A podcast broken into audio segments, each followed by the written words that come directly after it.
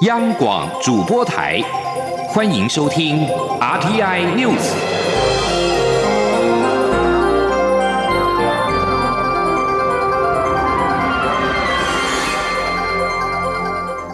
听众朋友您好，欢迎收听这节央广主播台提供给您的 RT News，我是张顺祥。石油输出国家组织和俄罗斯等产油国联盟 OPEC Plus 二十七号表示，尽管印度、巴西跟日本 COVID-19 疫情升温，基于对全球需求复苏的乐观预测，他们将按照计划，自五月开始到七月逐步的增产。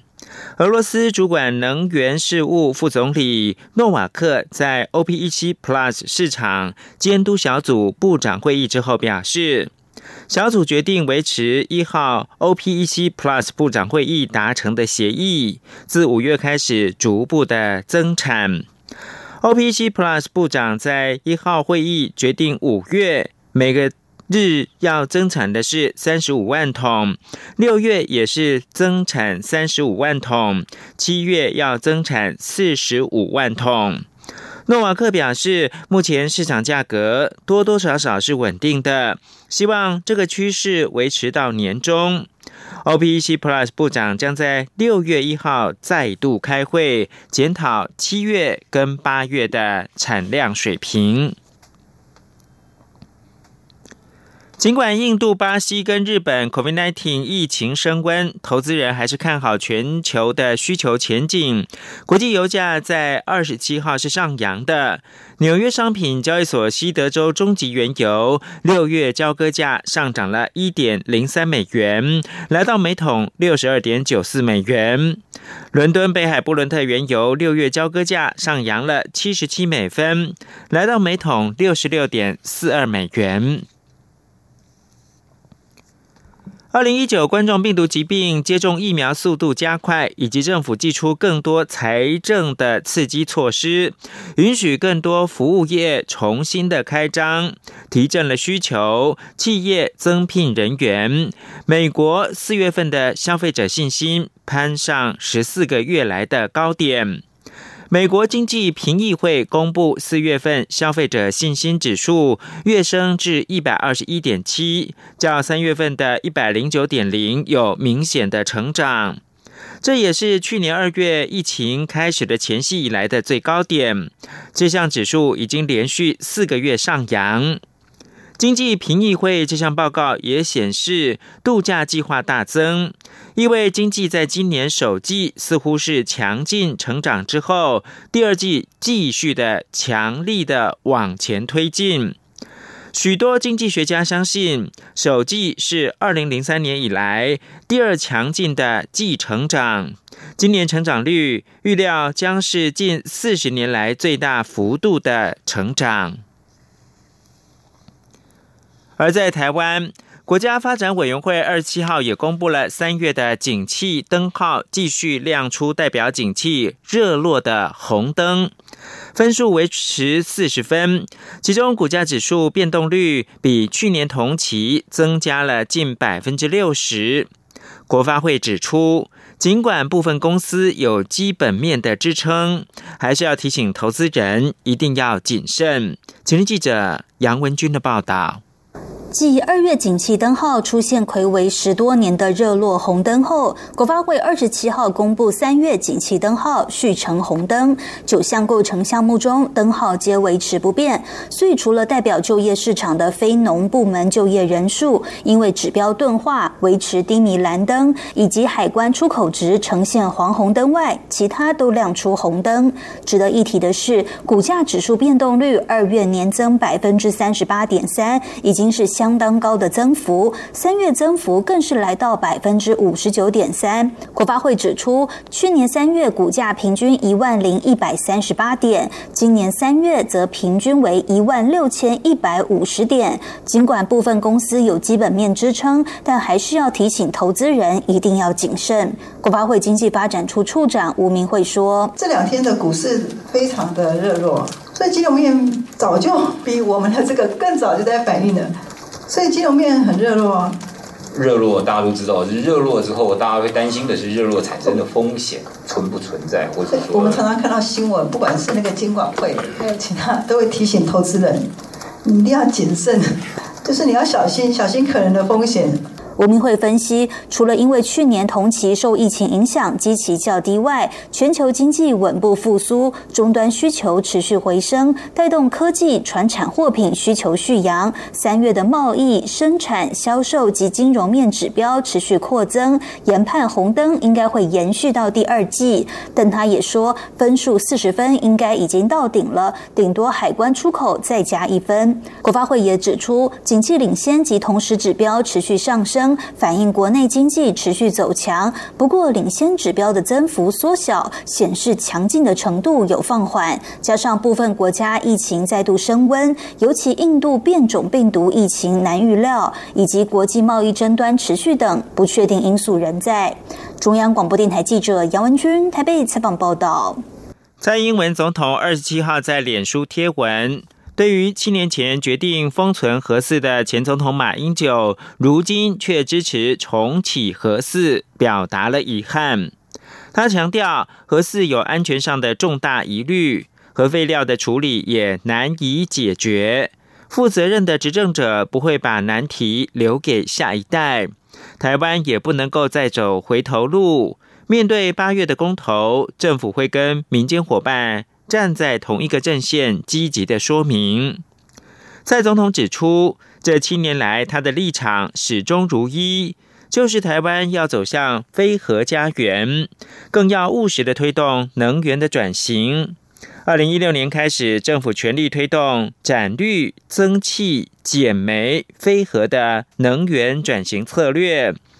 除了太阳光电装置容量增加五点六倍。第一个离岸风场开始商转之外，低碳的燃气发电增加，也让台湾更有余裕可以减少燃煤。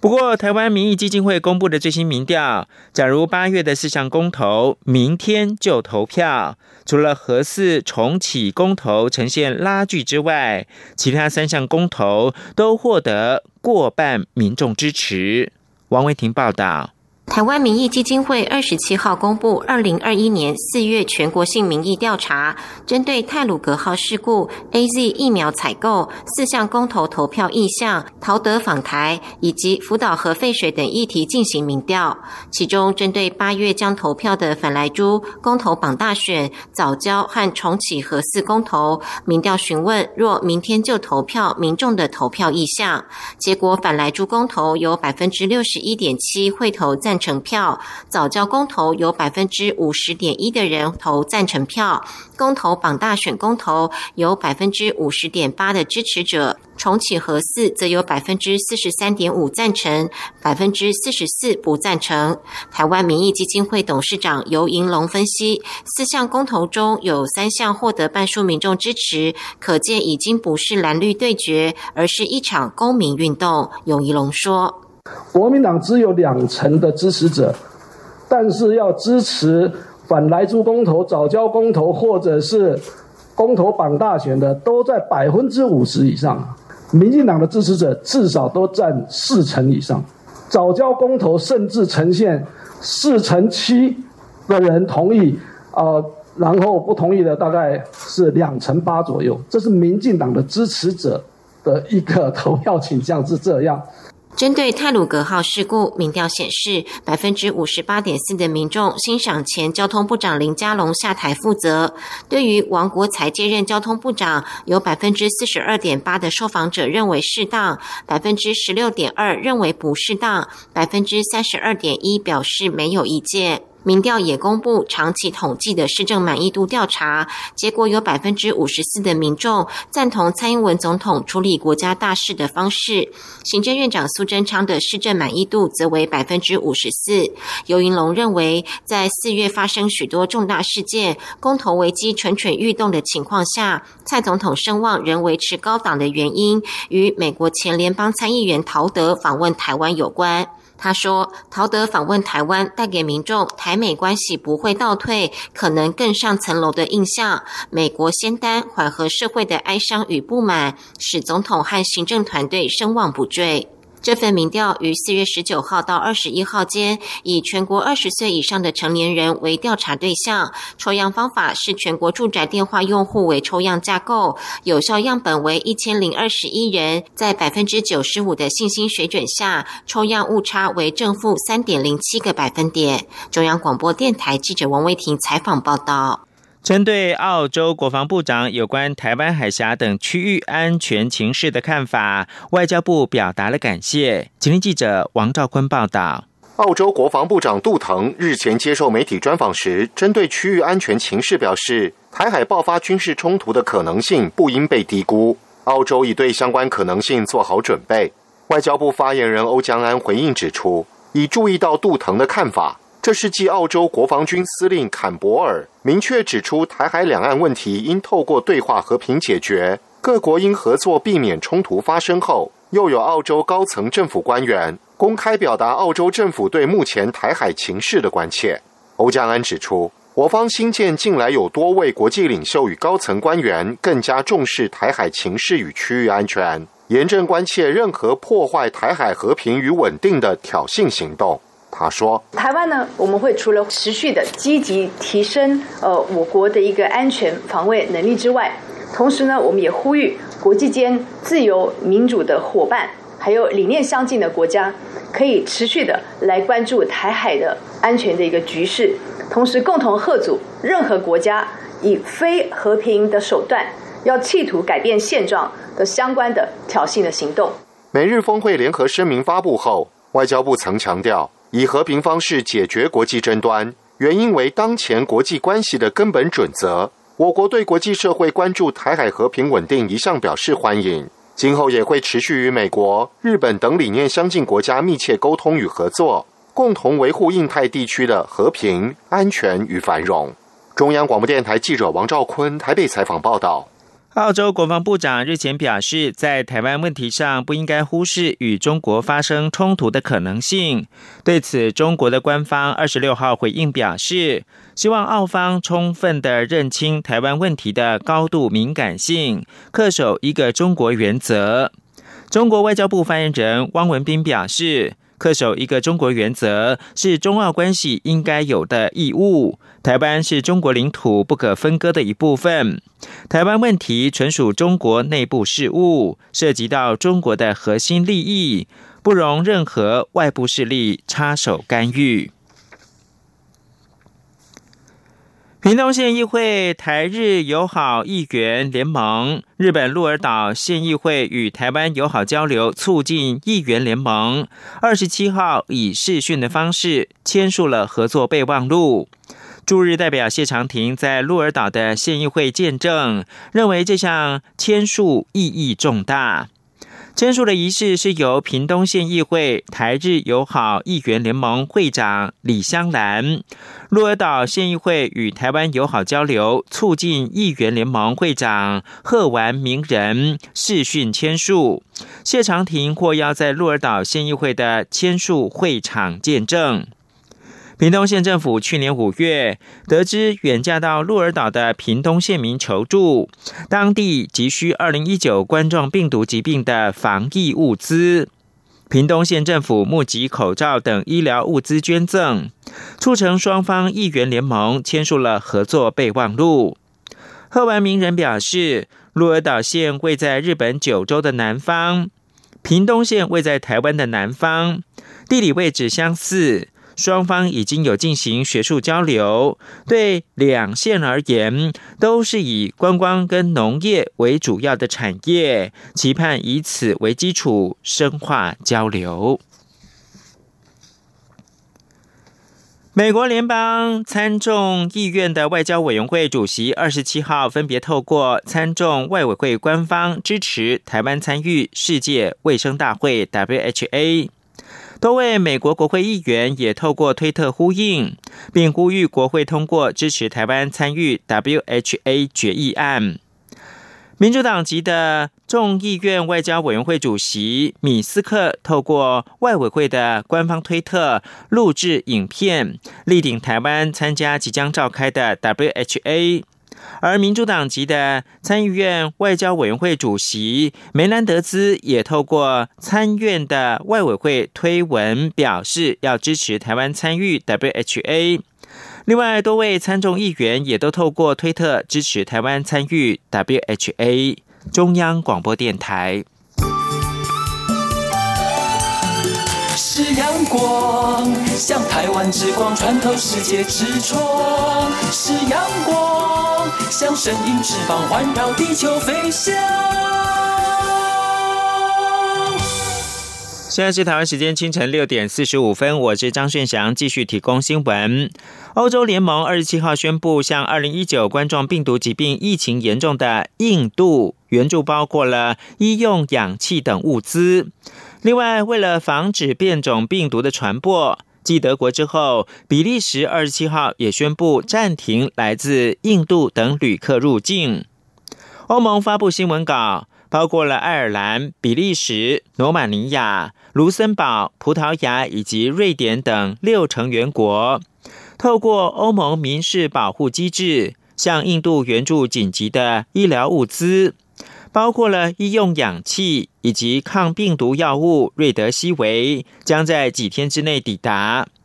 而法国跟德国以及其他成员国，预计在接下来几天也会加入到紧急援助。印度病例激增，欧洲忧心变种病毒传播。德国从四月二十六号开始采取严厉措施，从印度出发的外籍旅客不得入境，而从印度抵境的德国公民则必须要提出阴性筛检证明才能够入境，而且要隔离十四天。比利时因为在四月二十二号有二十名印度的护理学生在比利时验出印度的变种病毒，二十七号比国政府宣布限制措施，除了暂停禁止来自印度旅客入境之外，并进一步扩大进南非跟巴西旅客入境，这两国也都出现了变种病毒株。此外，瑞士四月二十五号公布，在一名机场过境的乘客上面发现了第一起印度的变种病毒。瑞士也严拟对来自印度旅客寄出进一步的限制。华航机师染疫案，中央流行疫情指挥中心扩大裁剪一千多名的华航机师，目前检出六名机师血清抗体是阳性，其中三个人没曾经确诊。对此，指挥官陈时中表示，将进一步裁剪同住家人，并调阅飞航记录，以厘清传播链。央广记者刘品熙的采访报道。华航机师染疫案再扩大，疫情指挥中心指挥官陈时中二十七号下午公布，继在澳洲确诊的华航印尼籍机师的儿子日前确诊，该名机师的妻子也在二十七号确诊，列为本土病例。至于该名机师的女儿，目前两度裁检都是阴性，将延长居家隔离到五月十号。至今国内已经有八名华航货机机师、两名机师家属染疫。指挥中心也启动华航机师裁剪专案，针对一千两百七十九名机师进行核酸跟血清抗体裁剪。截至目前，已裁减近千人，共有六人验出阳性，其中三名是过去已经公布的确诊个案，另外三人的核酸检测都是阴性，但血清抗体都呈现 IgM 阴性、IgG 阳性，也就是代表感染已久。陈时中指出，针对 PCR 阴性、血清抗体阳性者，指挥中心不会做近期的疫调，但会裁剪同住家人，并调阅过去的飞行记录，串联长期的资料，希望进一步厘清传播途径。而就目前看来，尚未看到向社区传播的情形发生。那验 PCR，那当然是要找出有可能现在在，哦已经被感染的人。那另外一个验这个血清，哈，那是要来厘清是不是有可能的一个传播的路径。好，所以有一些个案出来，我们当然会把这些有这个血，就是说 PCR 是阴性，那血清里面的 IgG 是阳性的。好，我们会回溯他以前有任何的一个相关的机组。哈的人员，我们都还会再去看。好，那看看会不会含在我们这一次里面，要把这个关联性把它找出来。那另外同住的家人，我们也会去验。指挥中心医疗应变组副组长罗义军指出，经基因定序，按一零七八、一零七九、一零九零、一零九一、一零九二感染的都是英国变异株，五个人的 S 蛋白序列都相同，不排除是同一起事件，但还需要后续详细疫调，进一步调查其中的关联性。对于机组员在外站是否有落实防疫规定，陈时中表示，外站的管理单位是航空公司，指挥中心不会检视每个外站，但已请航空公司提出报告，也希望能够调阅相关录影带，等到所有机师裁剪完毕后，会一并检讨，作为判断感染途径之用。央广记者刘聘熙在台北的采访报道。台湾高铁公司继去年推出“美好在一起”旅运专案，让高铁在 COVID-19 疫情冲击之下，依旧创下全年两百多万国旅人次的佳绩。今年再次推出二零二一旅运振兴专案，定名是“美好抢先购”。吴丽君报道。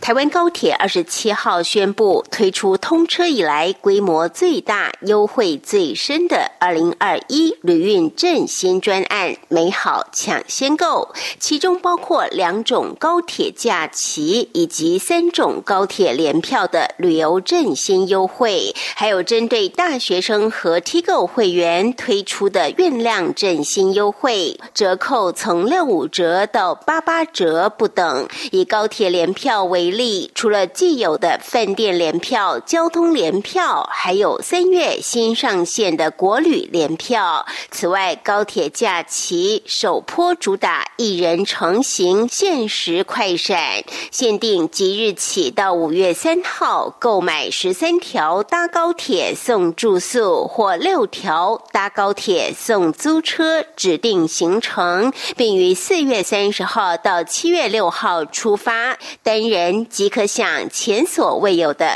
超值优惠。台湾高铁发言人孙宏文说：“这次美好抢先购有六大类七种优惠产品，它的特色，第一个，我们的折扣下的深又广；第二个，我们对会员的优惠也是深又广；第三个，我们推出有史以来最优惠的一人成行。”尽享优惠的活动。孙宏文指出，去年上半年高铁在疫情冲击下运量仅剩三成，直到下半年推出“美好在一起”旅运专案，获得热烈回响，也让高铁全年国旅人次达到两百多万。因此，今年国旅人次也将目标上修到三百多万。孙宏文说。过往台湾高铁每个运量大概都可以承载五百多万人次，那因为受到疫情的影响，像今年一到三月，我们整个的运量不过是在九成左右。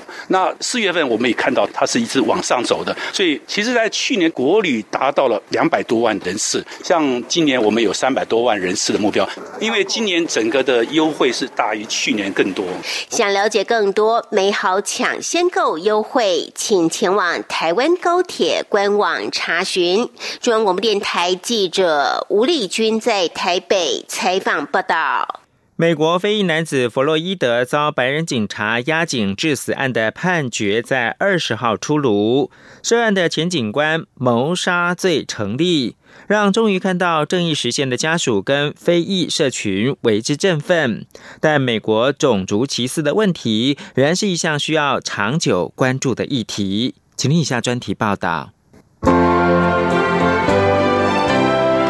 一起听世界，欢迎来到一起听世界，请听一下中央广播电台的国际专题报道。今天的国际专题，我们要为您报道的是弗洛伊德案，警官谋杀罪成立，而美国种族歧视中亚非裔同样遭害。美国非裔男子弗洛伊德遭白人警察压颈致死。去年夏天，在美国各地掀起抗议浪潮，全球各地也都有声援的声音。此案的陪审团在二十日作出判决，涉案的明尼苏达州前警官肖文，包括谋杀在内等三项罪名全部成立。宣判之后，弗洛伊德的家人激动的相拥而泣。这个案件也让人看到，美国根深蒂固的种族歧视问题仍然是现在进行式。在弗洛伊德案之后，美国还是频频传出有非裔人士在警方过度执法中丧生。不止非裔人士，从 COVID-19 疫情爆发以来，亚裔人士也频频成为被攻击的目标。黑人的命也是命，以及停止仇视亚太裔运动就同步怒吼，团结对抗主流社会。对少数族裔的歧视和攻击。弗洛伊德案是在历经三周的审判、十二人陪审团考量目击者和医学专家的各项证词之后，判决涉案的前警官肖文三项罪名全部成立。肖文也在宣判之后立即还押，未来还将面临至少四十年的徒刑。判决出炉之后，美国总统拜登也在第一时间致电家属，告诉弗洛伊德的家人们，虽然没有办法挽回一切。不过，至少正义得以伸张。他并说：“我们都感到宽慰。”弗洛伊德的弟弟菲若尼斯表示：“这些日子以来，他受到全世界人们的支持，而现在他们终于可以再度呼吸。” I get calls, I get DMs, people from Brazil, from Ghana, from Germany, everybody, London, Italy, they're all saying the same thing. We won't be able to breathe. until you're able to breathe. Today, we are able to breathe again. 去年五月底，弗洛伊德因为疑似在便利店使用假钞而被捕。他在商店附近的街头被四名警员逮捕，铐上手铐。不过，他因为拒上警车而遭到警官肖文用膝盖压住颈部，制服在地，时间长达九分二十九秒。弗洛伊德当时多次表示，他没有办法呼吸。不过，警官未予理会，导致他最终死亡。在弗洛伊德被捕的事发街头，大批民众则是在宣判后聚集一起，点起烛光，释放烟火，庆祝法庭给出了正义。弗洛伊德的姑姑哈雷森也在现场对支持民众表达谢意。他并表示，这是属于美国非裔族群争取平权历史的一部分，而对抗种族不公的战斗仍然在继续。We have to negotiate for equality, negotiate right of us, negotiate to vote. We even had to negotiate to be educated. You know, this stuff is nothing new. We've been negotiating. And when that verdict came back, it gave us validation. Validation that what we were trying to negotiate for was real.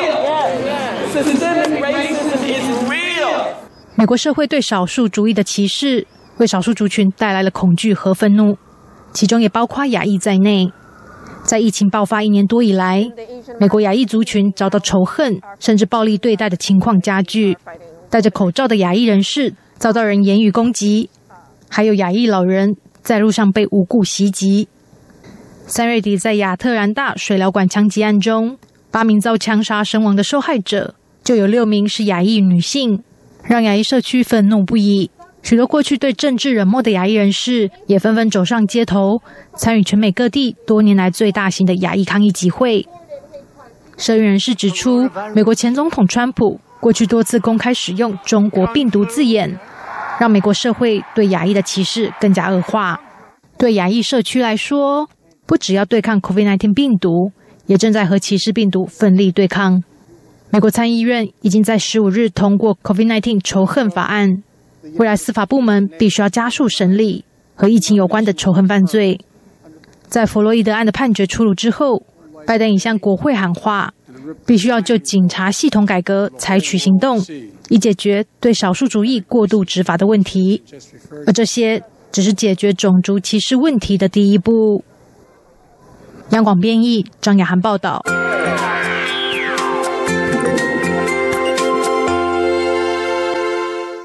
以上新闻由张炫翔编辑播报。